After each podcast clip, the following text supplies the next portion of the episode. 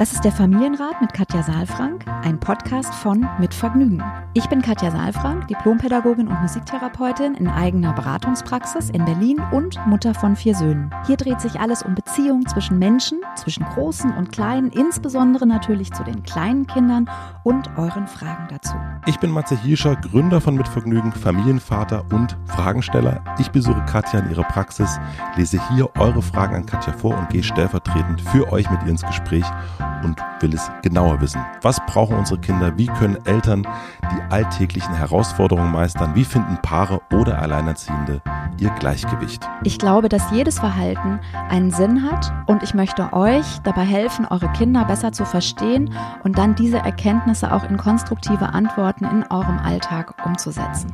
Willkommen beim Familienrat Podcast. Hallo, schön, dass ihr wieder reinhört und Matze ist auch hier. Ich freue mich. Ich freue mich auch. Die Sonne scheint hier wunderbar in die Praxis rein auf unser Sofa. Tee steht da. Es ist einfach, äh, es ist wie immer gemütlich. Es ist einfach wie, total gemütlich. Ich bin heute total selig, weil ich äh, gestern Abend äh, die Frage rausgesucht habe und ähm, für heute und meiner Frau gesagt habe, weißt du was? Es ist alles normal bei uns. Und ja. das ist, äh, das war so eine schöne Erkenntnis, weil ich, das soll sich, das hört sich hoffentlich nicht blöd an. Es war so eine schöne Erkenntnis zu merken, man ist überhaupt nicht allein. Und ganz viele Fragen, die wir äh, schon uns gestellt haben, die ich dir auch schon gestellt habe, äh, wo wir dachten, um Gottes Willen, wie das, oh, das, wir sind die Einzigen. Und ich freue mich jedes Mal, wenn so eine Frage bei uns im Postfach auftaucht und ich denke, ja, kenne ich, Kenne ich. Ja, oder die hast du auch. Ja, ja, ja voll. Oder und, interessanter Aspekt nochmal, ja. Und das ist irgendwie, das fühlt sich ähm, irgendwie beruhigend an. Deswegen bin ich heute so, denke ich, ja, ich, äh, ja. äh, ich bin nicht allein oder wir sind nicht allein. Das ja, und Entwicklung von Kindern oder von, von Menschen ist eben auch nicht linear, sondern es ist immer in Wellenbewegung. Das heißt, das, was vielleicht jetzt vor einem Jahr euch beschäftigt hat, ist nach einem halben Jahr schon wieder in den Hintergrund getreten und es gibt andere. Und dann gerade beim Trockenwerden zum Beispiel ist das einfach ein Prozess, der über Jahre stattfindet und äh, wo man sich immer mal wieder mehr oder weniger mit beschäftigt. Ja, das, ich fand das äh, genau, was du sagst, ne, diesen äh, wenn ich jetzt, äh, unser Sohn ist sechs Jahre, wenn ich jetzt einen, einen Dreijährigen sehe oder eine Dreijährige und, und sehe, was da so das Thema ist, dann denke ich, ach, Süß. ja, ja, genau. Es ist dann so, es fühlt sich aber lustigerweise auch dann plötzlich wahnsinnig weit entfernt an. Kennst du das Gefühl? Ja, ich kenne das Gefühl, dass man dann denkt, ähm, wir haben es so gemacht, man lässt es sofort so mitlaufen. Wir haben es so gemacht und äh, wir, wir sind jetzt ein Stückchen mehr Experte für unser Kind und dieses Thema. Mhm. So, und man guckt ganz anders drauf, als man damals noch mit einem großen Fragezeichen und wie, wie gehen wir jetzt damit um und auch so ein bisschen äh, ja, so ein bisschen Panik manchmal bei bestimmten Themen, so, oh Gott, jetzt hat es uns auch erwischt, so, und jetzt, Fragezeichen. Und jetzt, ja, auf jeden Fall. Wie machst du das hier? Du hast hier auch die Familienwerkstatt. Genau, Gibt's Familienwerkstatt, Kinder besser verstehen. Da, da, treffen sich dann verschiedene Eltern, um über solche Themen dann auch sich mal auszutauschen. Ja. Wie kann ich mir das vorstellen? Also die Idee ist so ein bisschen ähm, zum einen online und mhm. eben nicht in einem echten Raum sich zu treffen, weil eben, ja, wir Eltern, du weißt es, dass wir uns hier treffen, ist auch schon ein bisschen Luxus. Ne? Ja. Dass man sich Zeit nimmt, das ist eben mit Kindern manchmal nicht so einfach. Ähm, und es soll einfach für viele Eltern zugänglich sein, deswegen online. Und das Ganze ist die Idee, ähm, ja, eine Art Dorf online zu gründen oder jetzt, das gibt es jetzt schon im dritten dritten Jahr ähm, und den Eltern die Möglichkeit zu geben, sich auf dem Marktplatz zu treffen, sich an kleinen Orten mhm. niederzulassen, über bestimmte Themen zu reden, sich auszutauschen äh, und eben auch sowas wie ein Online-Lagerfeuer. Also wir treffen uns äh, zweimal im Monat auch dann live mit einer offenen Elternsprechstunde, mit Impulsen von mir ähm, und das Ganze ist eben auch ein Stück geführt von mir, weil ich davon überzeugt bin, so habe ich meine Mutterschaft gelebt, dass es wichtig ist, dass wir uns eben immer mal wieder auch äh, quasi in den Helikopter setzen von oben drüber fliegen oder auch mal hören, wie hast du es gemacht oder wie machst du es auch und eben nicht mit diesem bewertenden, ach guck mal, wie die das macht, ja, geht mhm. ja gar nicht, sondern eher so mit diesem, ach interessant, ja, und warum machst du es? Es interessiert mich und warum machen wir es eigentlich so? Also eher mit einer offenen und konstruktiven, unterstützenden Perspektive als so dieses Family Bashing, was man ja oft so kennt und ähm, ja, was überhaupt nicht hilfreich ist. Und wie, wie funktioniert das? Also wie kann ich da mitmachen? Also ähm, man kann jederzeit dazukommen, es wird alles aufgenommen, es gibt Handouts, Protokolle und so weiter, es wird alles okay. gesammelt ähm, und, und ist jederzeit auch abrufbar, bleibt auch den Teilnehmern und man kann einfach über meine Homepage ähm, katjasaalfrank.de gibt es einen extra Reiter Familienwerkstatt, okay. Kinder besser verstehen, kann man dazukommen, kriegt alles, was im Januar gelaufen ist und ist dann einfach live mit dabei. Super. Ja, also das ist äh, für alle, die sozusagen nicht den Luxus haben, ähm, die E-Mails zu bekommen und dann äh, äh, sich da sozusagen so ein bisschen die ähm, ja, äh, den Marktplatz auch ein Stück weit abzuholen. Ist das ja, auf jeden Fall oder auch jemand, der Punkt. jetzt sagt, ich möchte nicht sofort irgendwie eine, eine komplette Beratungsstunde ja. buchen, sondern ich will einfach mal eine Rückmeldung haben oder auch in einem geschützten Raum mich mal öffnen. Ja, ja und eben dieses, ich bin, man ist nicht allein damit mhm. mit, mit den Themen. Apropos nicht allein sein, äh, wir haben natürlich wieder eine Frage bekommen. Wenn ihr Fragen habt, schreibt an familienrat.mitvergnügen.com. Ich nehme die Fragen dann immer mit hierher. Und bevor ich euch die Frage vorlese, möchte ich euch den Supporter vorstellen. Gerade wir Eltern haben mit Job und den Herausforderungen, die der Familienalltag mit sich bringt, eigentlich keine Lust, uns mit umständlichen Versicherungen zu beschäftigen. Ich glaube, ihr wisst, was ich meine. Das Schöne ist, dass die neue Versicherung Nexible das weiß und genauso sieht und darum einen Service anbietet, der tatsächlich unkompliziert ist und der, und das sieht man schon, wenn man sich mal die Webseite nexible.de anschaut, frisch und modern ist. Nexible ist der neue innovative Digitalanbieter für Versicherungen. Als erstes Produkt stellt das Unternehmen eine Autoversicherung vor, die Kunden einen individuellen Versicherungsschutz bietet und komplett online abgeschlossen und verwaltet werden kann. In den kommenden Monaten wird das Unternehmen noch weitere innovative Versicherungsprodukte vorstellen. Und weil Nexible und mit Vergnügen vorrangig eine gute Zeit schenken wollen, verlosen wir drei Stunden vergnügte Zeit für zwei Personen in Berlin, Hamburg, Köln und München im Wert von jeweils 200 Euro. Das heißt, wir von Mitvergnügen stellen euch ein Paket zusammen. Da sind vielleicht Konzerttickets oder der Eintritt für ein tolles Spa oder ein Restaurant drin. Vertraut uns und lasst euch überraschen. Wir finden definitiv etwas, das Eltern glücklich macht. Schaut auf nexible.de slash gute Zeit für alle Teilnahmeinfos. Den Link packe ich natürlich auch in die Shownotes. Vielen Dank an Nexible. Und dann kommen wir zu Nicole. Und Nicole hat geschrieben, mein Freund und ich haben bereits in meiner Schwangerschaft angefangen, den Podcast zu hören, was ich sehr schön finde. Unser kleiner Sohn ist mittlerweile zwölf Wochen alt. Ich habe die ganze Zeit versucht, das Thema externe Betreuung, Tagesmutter, Kita und Kindergarten hinauszuzögern. Jetzt haben mein Partner und ich doch darüber gesprochen. Er findet, es ist wichtig, so früh wie möglich, also mit einem Jahr, unseren Sohn in eine Betreuung zu bringen, da er die Meinung vertritt, dass unser Sohn dort die nötige Förderung bekommt und ich meinem Leben wieder nachgehen kann. Ich jedoch finde den Zeitpunkt viel zu früh. Ich möchte auf meinen Sohn achten, wann er bereit ist, in den Kindergarten oder in die Kita zu gehen. Ich glaube, dass ich ihn zu Hause besser fördern und auf seine Bedürfnisse eingehen kann als in einer Betreuung. Dazu kommt, dass ich den Betreuern mein circa zwölf Monate altes Kind anvertrauen muss. Dieser Gedanke fällt mir wirklich schwer. Meine Frage ist, gibt es aus pädagogischer Sicht den richtigen Zeitpunkt für die Kita? Und woran merkt man, dass das Kind bereit ist? Ist meine Ansicht veraltet und unbegründet, resultiert diese nur noch aus den veralteten Rollenbildern. Ist es egoistisch, das Kind bei mir zu lassen, bis es drei Jahre alt ist?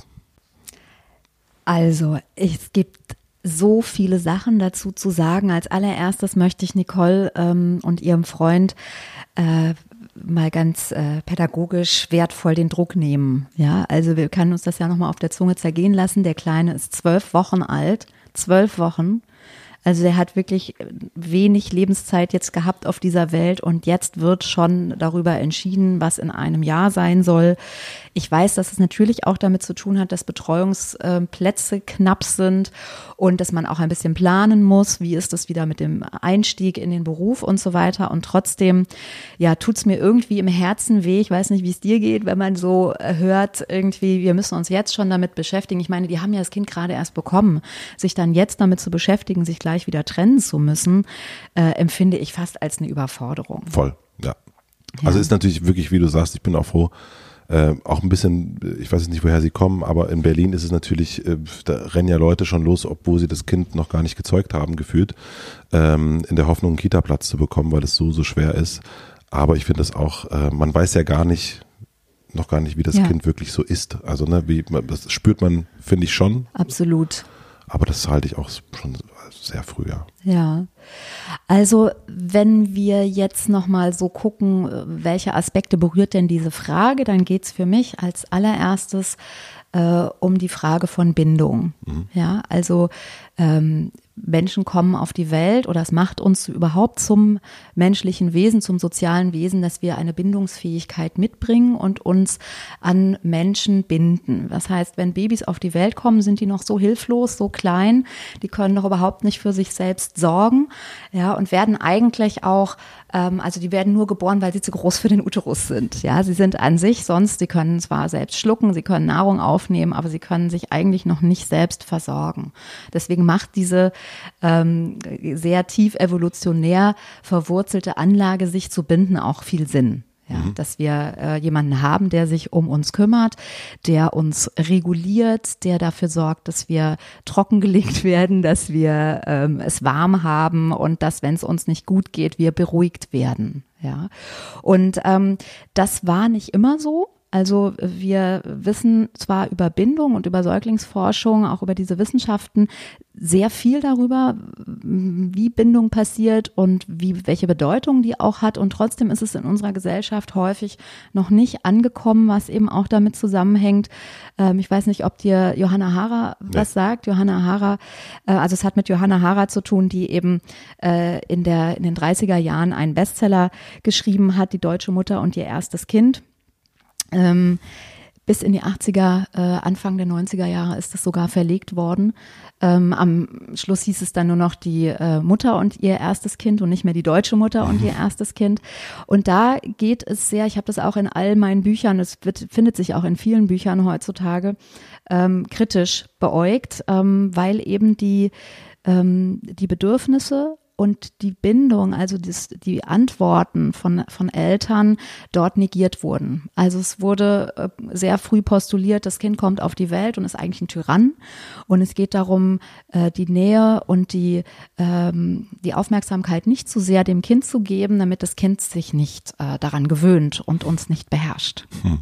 Das hat, wurde in der DDR wahrscheinlich häufig verkauft. Ja, wie, wie, war das in der DDR? Ich bin ja da so, ja. so quasi in die, in die, Kita gekommen und es, ähm, ähm, ja, das sind äh, da äh, wirklich andere Methoden gewesen als heute. Ich erinnere mich immer noch vor allen Dingen an den, ähm, an die Methode äh, Mittagsschlaf. Die Hand, die beiden Hände müssen unterm Ohr sein und alle Kinder müssen in eine Richtung gucken. Und wenn man nicht gehört hat, dann musste man ins Bad und musste dort schlafen. Oh wei, wie schläft man im Bad dann? Also mit der, mit der, mit der Liege auch. Mhm. Und das war wirklich, also Kita im Osten oder auch am Tisch sitzen und keiner darf sprechen. Oh wei. Ja, also das ist also die, wenn ich das vergleiche mit der Kita von meinem Sohn und der Kita, also ja, wo ich war, meine Schwester wollte zum Beispiel, die wollte einfach gar nicht in die Kita. Hm. Also ich nachvollziehbar. Absolut nachvollziehbar. ja, ja, das hat ja. sich auf jeden Fall verändert, ja. Ja, ja, das hat sich verändert einerseits und andererseits ist es aber, vielleicht sprechen wir da später auch nochmal drüber, auch die Frage, was ist eigentlich eine gute Betreuung, weil ja. ähm, die Art und Weise, wie es ähm, also wie gut oder schlecht sozusagen Fremdbetreuung für Kinder ist, hängt ja sehr, sehr stark mit der Qualität der Betreuung zu, äh, zusammen und gar nicht so sehr ähm, mit der Form. Ja. ja, das verkennen wir immer. Also das, was du gerade angesprochen hast, ist wirklich eine sehr, sehr bittere Geschichte, finde ich, unserer Erziehung. Nämlich äh, das, was passiert, ist ja, dass wir die Bedürfnisse und Gefühle von Menschen, von kleinen Menschen unterdrücken. Und wenn Kinder ähm, das erleben, also wenn die emotionale Nähe und die Fürsorge versagt wird, wenn man Kinder alleine lässt damit, ähm, dann hinterlässt das Spuren. Mhm. Ja, und ähm, das ist äh, etwas, was wir auch in der Generation vor uns heute immer wieder ja erleben, dass äh, Gefühle kaum eine Rolle gespielt haben, dass sie unterdrückt werden mussten ähm, und dass sich dann eben auch ja sowas wie eine Dysregulation entwickelt, ja, ähm, also die ähm, Psychotherapieforschung spricht dann tatsächlich von Störungen. Ich finde dieses dysreguliert sein immer noch mal kann ich mehr was mit anfangen, weil es nicht so pathologisiert ist. Aber ich erlebe es tatsächlich häufig, dass entweder Eltern oder auch Großeltern hier sitzen und eben auch erzählen, ich habe das so oder so erlebt.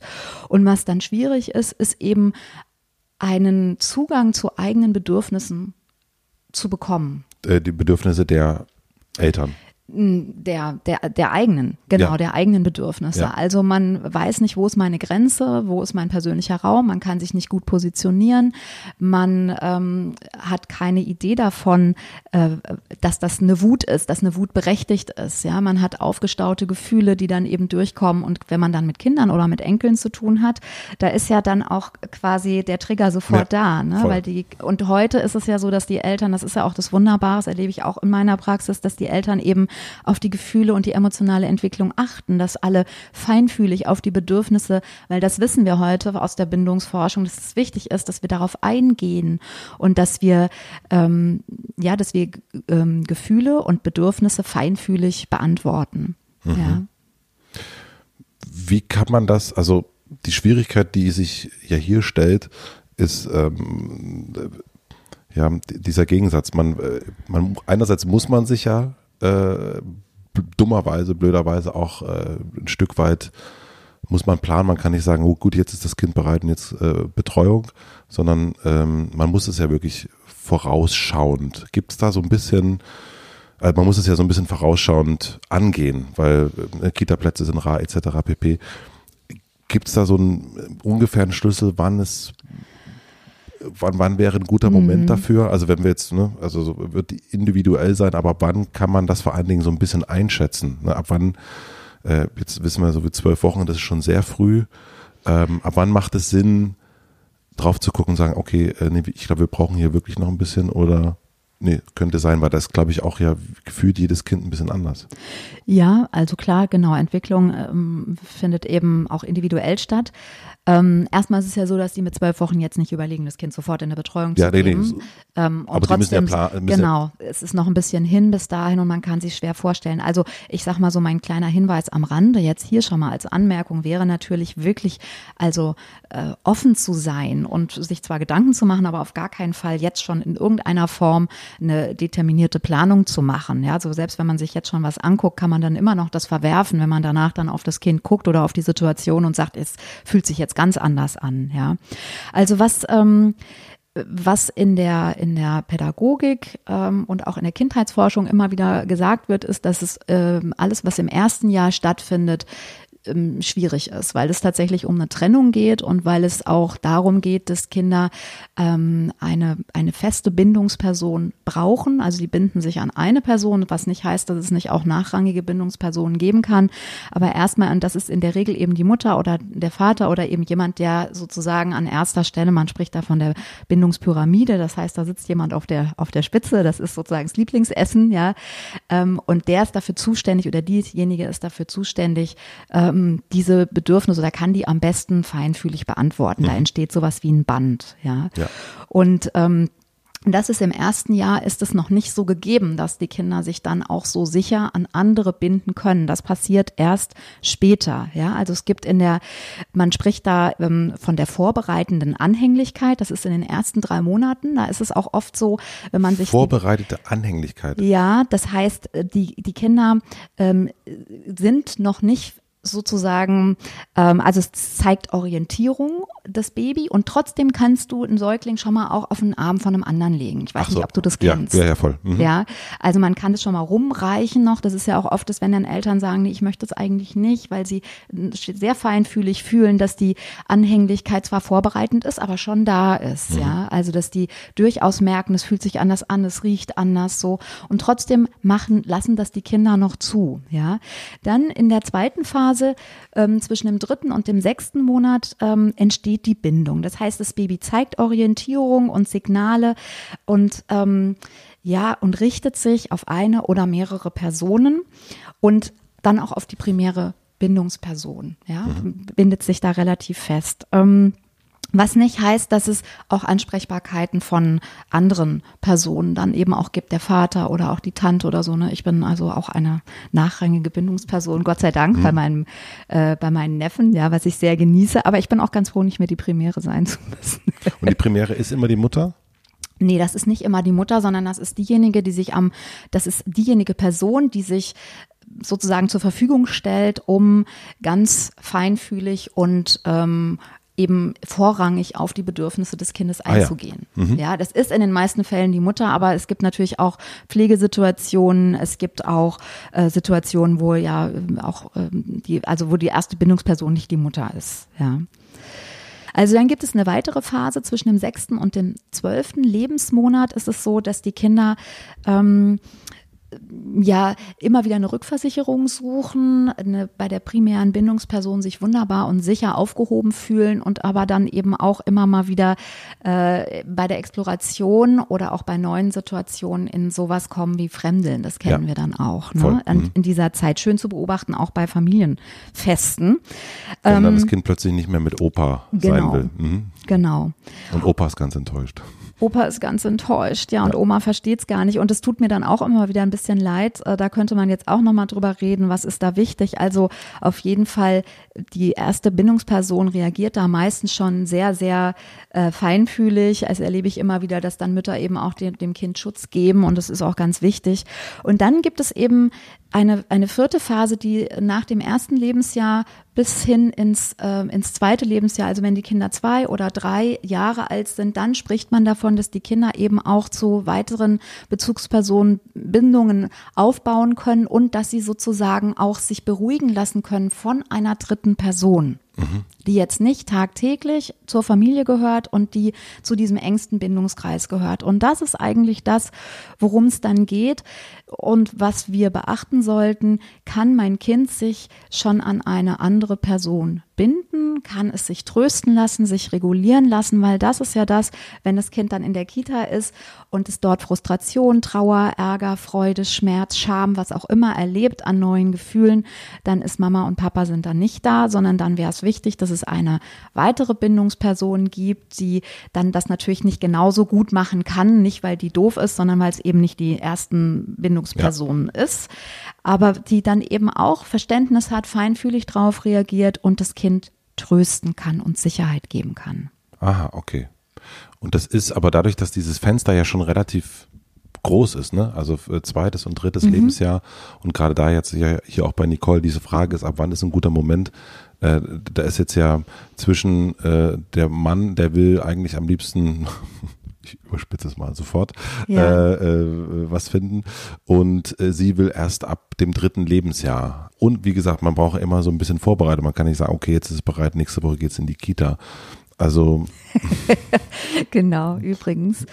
Ähm, ja, also ich würde das auch, wenn ich jetzt das junge Paar hier hätte, würde ich das auch nochmal hinterfragen. Was ist denn da die Idee dahinter bei dem Vater? Ne? Ich höre auch immer for, fordern, fördern, ja, mhm. ja und, und da schwingt Voll. ja auch so ein bisschen irgendwie mit dieses, äh, diese Idee, dass Kinder so früh wie möglich gebildet werden und sollen und, und Förderung erhalten sollen. Und dann sagt Nicole, ja, ich kann doch am besten zu Hause fördern. Also auch an dieser Stelle einfach nochmal so von mir ein bisschen, mein Wunsch wäre da, den Druck rauszunehmen und nochmal zu verstehen, dass Kinder sowieso über Beziehungen lernen. Also das ist, das heißt, wenn wir Kindern eine sichere Umgebung mit ihren Bindungspersonen und, und ansprechenden Reizen und, und Kontakt zur Verfügung stellen, dann ist das aus meiner Sicht erstmal Förderung genug.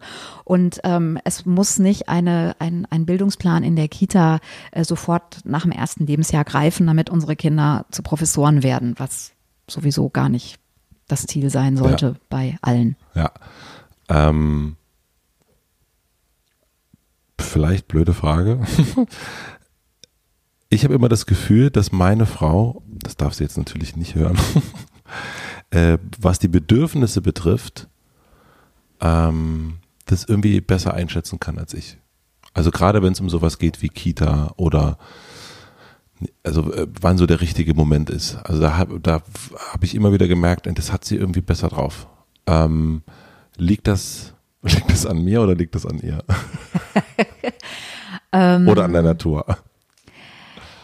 Ja, also ich, das kann ich jetzt gar nicht so genau sagen. Also ich glaube schon, dass es ein Zusammenspiel gibt zwischen Partnern das, ja. ähm, und ich sage ja auch an vielen Stellen, es macht einfach Sinn, dass wir zu zweit sind. An dieser Stelle wieder mhm. an alle Alleinerziehenden. Ich ziehe meinen Hut, weil es wirklich eine große Herausforderung ist, mit all diesen Themen alleine zu sein. Und jetzt haben die natürlich eine Auseinandersetzung.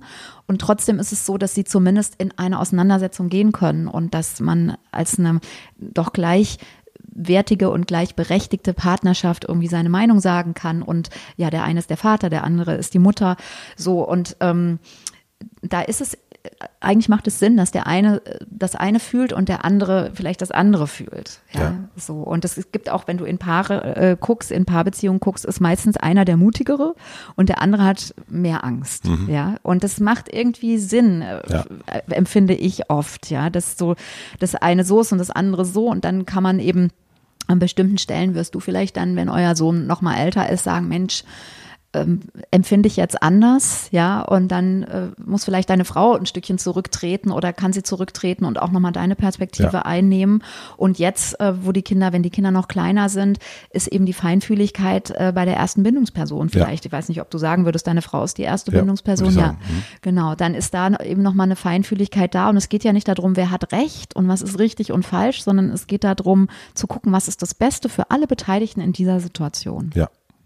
Das ist auch das Schwierige an der Diskussion, weil es gibt natürlich ähm, da ist unglaublich viel Zündstoff drin, weil natürlich die eine Fraktion sagt, äh, frühe Kita Rabenmutter, Rabeneltern und die andere Fraktion sagt, ähm, Kind kommt erst spät in die Kita oder es lebt Kita frei, ja, dann heißt das, äh, das sind ja Helikoptereltern oder die lassen ihre Kinder nicht los, ja. Und beides, weder das eine noch das andere ist richtig, sondern ähm, es, es gibt einfach unglaublich viele verschiedene Konstellationen, Bedürfnisse, Wünsche, ähm, ja, und, und auch Möglichkeiten letztlich. Das ist das großartiger in unserer Generation, dass wir die Möglichkeit haben, auch selbst zu entscheiden, Dinge so zu machen, wie es für uns gut ist. Mhm. Ja, und das darf jede Familie für sich selbst entscheiden. Der Unterschied ist vielleicht noch mal so ein bisschen auch, dass wir informiert sind. Also das heißt, wir können uns informiert entscheiden. Wir machen eine kurze Werbeunterbrechung. Ich möchte euch unseren zweiten Unterstützer vorstellen und das ist in dieser Woche Bookbeat. Bookbeat ist eine App für Hörbücher und Hörspiele. Bei Bookbeat handelt es sich um ein Flatrate-Modell. Das heißt, in der Premium-Version kann man für einen monatlichen Betrag von 19,90 Euro so viel hören, wie, wann und wo man will. Und seit März diesen Jahres gibt es zwei spannende Neuigkeiten. Zum einen mit dem Familienprofil könnt ihr als Premium-Kunden ganz einfach bis zu vier weitere Personen zu einem bestehenden Konto hinzufügen. Jedes weitere Familienmitglied kostet dabei nur 14,90 Euro pro Monat. Und dabei hat dann jeder sein eigenes Profil und kann ganz eigene Listen, ganz eigene gespeicherte Hörbücher und Empfehlungen abrufen. Und auch ganz neu ist das Profil für Kinder. Hier ist der Zugriff nur auf kindgerechte Hörbücher und Hörspiele möglich. Und so gibt es dann nicht plötzlich irgendwelche Thriller oder gruseligen Bücher zum Hören. Beides für mich und meine Familie natürlich dann super praktisch, wenn wir mal wieder unterwegs sind im Zug oder Auto meine Frau und ich was ganz anderes hören können als unser Sohn. Ich höre aktuell Heimatland von Dunja Hayali. Das ist ein super Buch und das Hörbuch wird von der Autorin selbst gesprochen und damit ist es nochmal für mich viel persönlicher. Dieses und noch viele, viele weitere Hörbücher können gestreamt werden oder für den Offline-Gebrauch heruntergeladen werden, damit es dann auch unterwegs geht. Alle Hörer vom Familienrat erhalten mit dem Rabattcode Familienrat einen Monat kostenlosen Zugang zu Bookbeat. Ganz einfach auf die Landingpage gehen bookbeat.de slash Familienrat und den Rabattcode einlösen und loshören. So, ich wiederhole es nochmal, bookbeat.de slash Familienrat. Vielen herzlichen Dank an Bookbeat und jetzt zurück zur Folge. Und was würdest du Nicole jetzt empfehlen? Also, ich habe drei Gedanken, Hinweise für dich, Nicole. Das eine ist, schaut bitte immer aufs Kind, ja. Ähm, ist das Kind schon in der Phase, in der es sich von einem Dritten beruhigen lassen kann? Ähm, kann das Kind sich gut verständigen? Kann es schon laufen? Das war sozusagen auch immer das nochmal ein bisschen persönlicher jetzt von mir auch, dass ich ähm, beruhigter war, auch als Mutter, dass ich wusste, mein Kind kann nicht irgendwo abgesetzt werden und dann kümmert sich keiner, wobei das ja hoffentlich sowieso dann nicht der Fall ist, aber trotzdem gibt es ein besseres Gefühl, wenn das Kind schon ein bisschen autonomer ist. Für mich war das für uns auch absolut und ja. es war absolut genau dieser wenn es laufen kann, dann ist das irgendwie gefühlt, war das für uns so der richtige Moment für die Kita. Also das mhm. war ganz elementar eigentlich, mhm. äh, dieses Gefühl zu haben. So, dass der kann sich irgendwie alleine äh, kann ich genau irgendwo, also das, dieses Gefühl habe ich ja, also egal wie gut, wir haben einen sehr, sehr guten Schlüssel mhm, bei uns, mhm. aber dennoch ist ja immer, also, also da, da reicht ja nur, könnte auch ein Erzieher auf zwei Kinder sein und die Situation hat man im Kopf, dass man denkt, ja, ja absolut. Puff, da fällt er runter. Absolut. Also das, das, also finde ich auch nochmal interessant, dass du das sagst, weil ähm, das ja jetzt weniger sozusagen eine pädagogische Theorie ist oder so, ne, als auch ein persönliches Voll. Gefühl. Ja. ja. Ähm, und da eben auch zu gucken, was ist das für ein Kind? Also ein Kind, was vielleicht eher erstmal eine, eine, eine Strategie hat, sich zurückzuziehen bei neuen Situationen. Es braucht vielleicht auch ein bisschen mehr Zeit und manchmal bringen einfach drei Monate auch schon ganz viel. Auch da schwierig, dass man dann so einen gewissen Eintrittsmonat hat, wo man dann eingewöhnen muss und so weiter. Das macht es den Kindern in der Entwicklung nicht leichter. Und wenn ein Kind ein bisschen explorativer ist, bisschen neugieriger, bisschen draufgängerischer, dann ist es vielleicht, ähm, kann es vielleicht auch ein bisschen früher in die Kita. Also da wirklich individuell auf das Kind zu gucken. Und, das ist der zweite Punkt, wichtig auch auf sich selbst zu gucken. Das hat Nicole ähm, ja auch beschrieben. Du hast gesagt, du, du bist irgendwie unsicher, ob du das willst, ob du das, ähm, da kümmert sich dann jemand anders um dein Kind. Und ähm, das finde ich auch wichtig, das zu überprüfen ähm, und auch zu verstehen, dass Eltern auch einen eigenen Prozess durchmachen. Ja, und ähm, also wenn das, es geht ja tatsächlich auch dann darum, um die erste Trennung ähm, und um das Loslösen in ein anderes System. Ne? Das erste System ist die Familie, das zweite ist dann eben auch die Grippe oder die Kita. Und ähm, da wäre es halt gut, wenn man selbst auch offen ist für diesen Prozess, auch guckt, was macht es mit mir, kann ich da loslassen, was brauche ich auch, um loszulassen und ja, auch immer wieder ähm, sich selbst klar macht, dass wenn ich unentschieden bin, zu sehr unentschieden bin, ich eine Unruhe auch ausstrahle und das unter Umständen das Kind auch beunruhigen kann, unabhängig ja. davon, wie die Kita ist und wie dieser ganze andere Prozess ist. Also das heißt, wenn das Kind würde auch wahrscheinlich merken, wenn äh, Mama noch gar nicht will. Also wenn Mama so ein ungutes Gefühl hat, also das Kind würde das vielleicht gar nicht äh, sozusagen so dann sortieren, aber genau. würde einfach merken, da ist Unruhe im Prozess. Ja. Und das wiederum ist natürlich bei einer Exploration, wenn ich äh, sozusagen, kann man sich vorstellen, ich gehe auf eine Expedition und wenn die äh, Mutter unten steht mit Zähneklappern und ähm, ängstlichem, schweißigen Gesicht, dann gehe ich natürlich nicht freudig in die Welt, sondern ja. dann bin ich ein bisschen beunruhigt und denke, muss ich jetzt nach meiner Mutter schauen äh, oder nach dem, der da unten wartet. Ja. Ähm, also deswegen auch da feinfühlig mit sich selbst zu sein und sich zu überprüfen. Und da kann ich also das Gefühl von Nicole jetzt in der jetzigen Situation mit einem zwölf Wochen alten Baby gut nachvollziehen, weil das ist auch ganz schwer, dieses Gefühl zu antizipieren, also vorwegzunehmen. Ja. Wie werde ich mich dann fühlen? Ja. ja. das ist jetzt nicht stimmig und das sagt der Körper ganz deutlich. Mhm. Ja. Und das dritte ist ähm, Herz und Hirn bei der Kitasuche.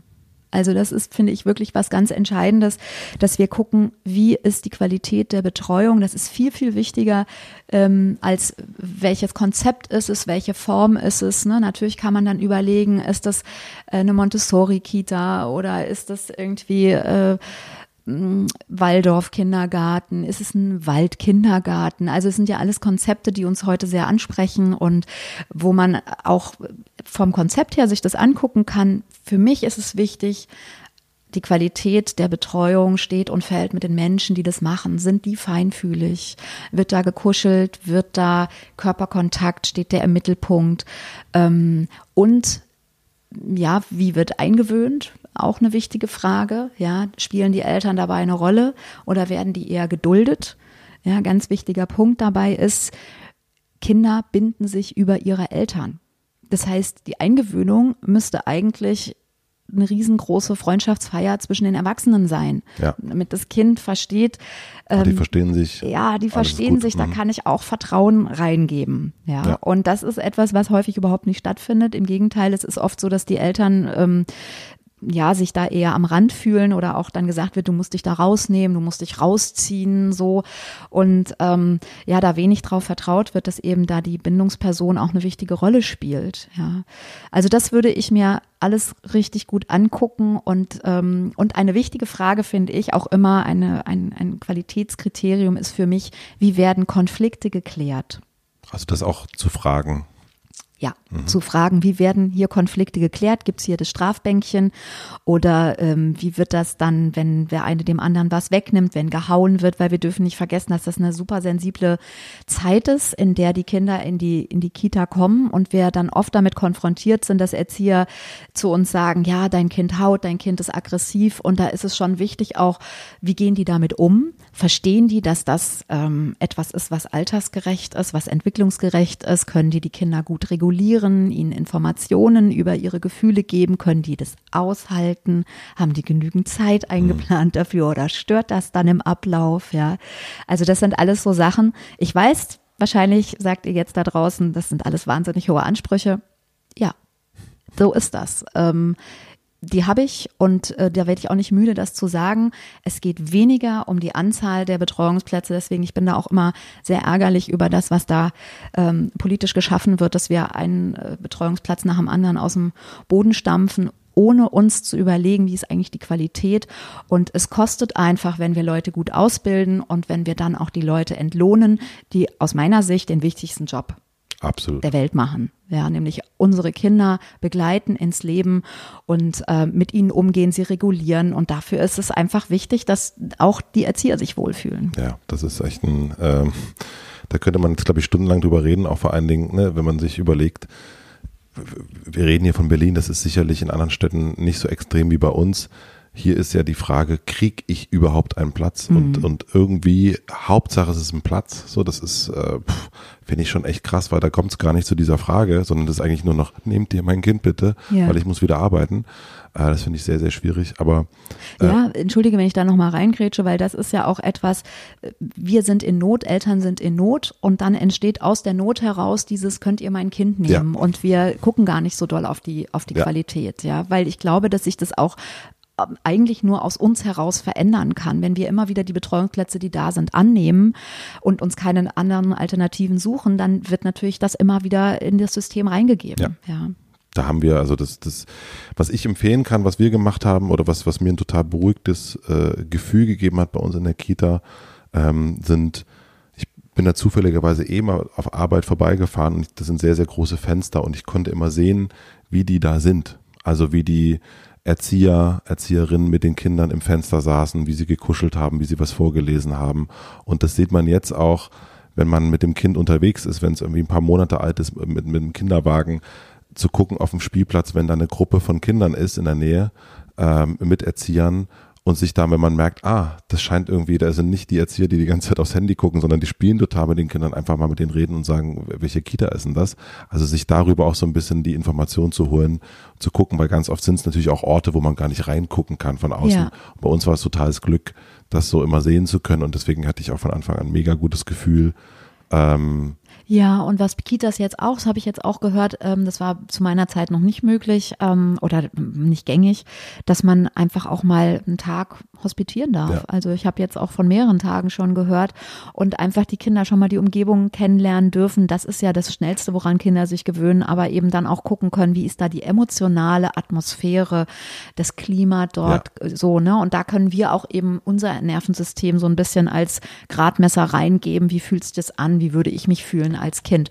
Und ich meine, man muss es einfach sagen, wenn da zum Beispiel Kinder alleine gelassen werden, ähm, wenn Kinder weinen und keiner geht hin, dann ist das ein Ausschlusskriterium. Kriterium für Absolut. eine gute Betreuung. Naja, und man hat das ja auch so ein bisschen in so einer Kita, ist ja wie so eine, wie, auch eine Wohnung. Ne? Man geht rein in der Wohnung, fühlt sich wohl oder nicht. Und bei einer Kita ist es ja ähnlich, wenn ja. man da irgendwie die Räume mag, das Licht mag, dann, äh, dann oder das gibt vielleicht noch eine schöne äh, Garten. Bei uns gab es dann, die sagten, ja, nee, wir haben keinen Garten, aber wir haben direkt gegenüber den Park, okay, denken ja. Sie mit und so, ne? Ja, also das genau. ist schon auch, ähm, ja, also da auch was einem selber wichtig ist. Aber es ist ein krasses, äh, krasses Thema und auch vor allen Dingen Unterschied, äh, was wir auch merken, dass wieder dieses menschliche,